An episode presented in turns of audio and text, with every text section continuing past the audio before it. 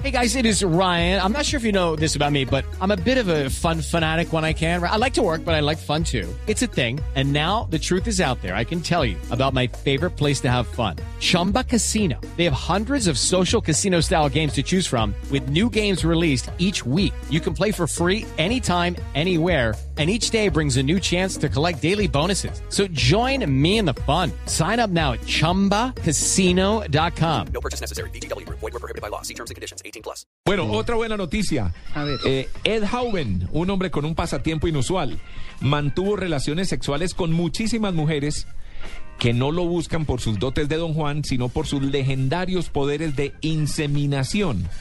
Asegura que lo hace por altruismo y sin cobrar. Y la buena noticia es que efectivamente ha logrado que muchas mujeres tengan hijos. Tiene 98 hijos repartidos por medio mundo. Este señor lleva años ayudando a concebir a parejas de lesbianas, por ejemplo.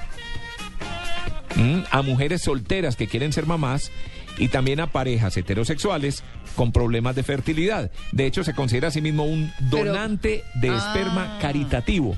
Ya entendí el tema.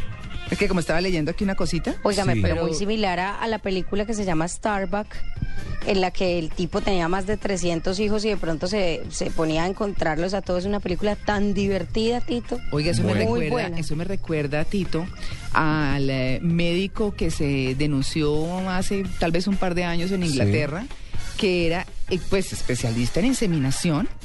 Y parece, todo parece indicar que muchos de esos hijos son de él, con el óvulo de la señora de turno, Sí, pues. mismo aprovechaba. Pero con este señor hay una pequeña diferencia. La, jeri- la jeringa que usa. ¿Por qué? Porque usa la jeringa natural que mi Diosito le dio. Ah, sí. Claro, es que ese es No, el- pero eso sí. lo que la pasa es bien. Ajá.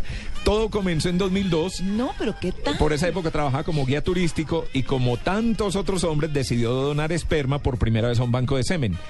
Pero no fue hasta que Holanda prohibió la donación anónima de esperma que decidió darle un giro a su carrera como donante y crear una web en la que ofrecía sus servicios por internet.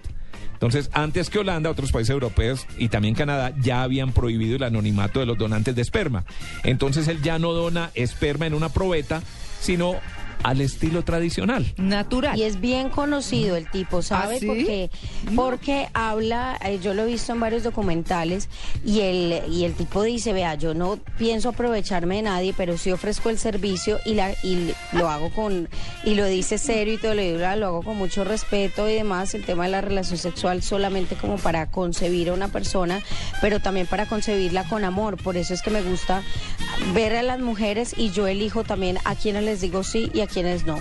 Él dijo eso en un documental en Nat Geo hace mm, muy poco tiempo que, que lo vi y me impresionó porque le- con la seriedad con lo que lo decía hasta, hasta uno le cree, ¿sabe?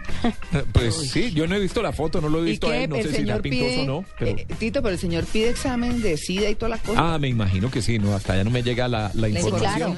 Pero sí sé Sí, que tiene una examen. lista, tiene un, un registro de todas las mamás y de todos los hijos que ha tenido para que en un futuro pues no vaya a haber matrimonios entre hijos del mismo papá. ¿Cómo, y ¿Cómo se llama esa Porque es que profesión? tiene 98 hijos. A ver, la profesión del tipo, ¿cuál es? Jeringueador.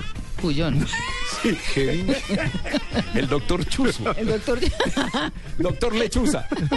Lechuza y lechuza y lechuza. ¿Cierto? no, pero qué horror. Ay. Están los papagayos que quedaron acá abiertos con las plumas al aire. ¿qué?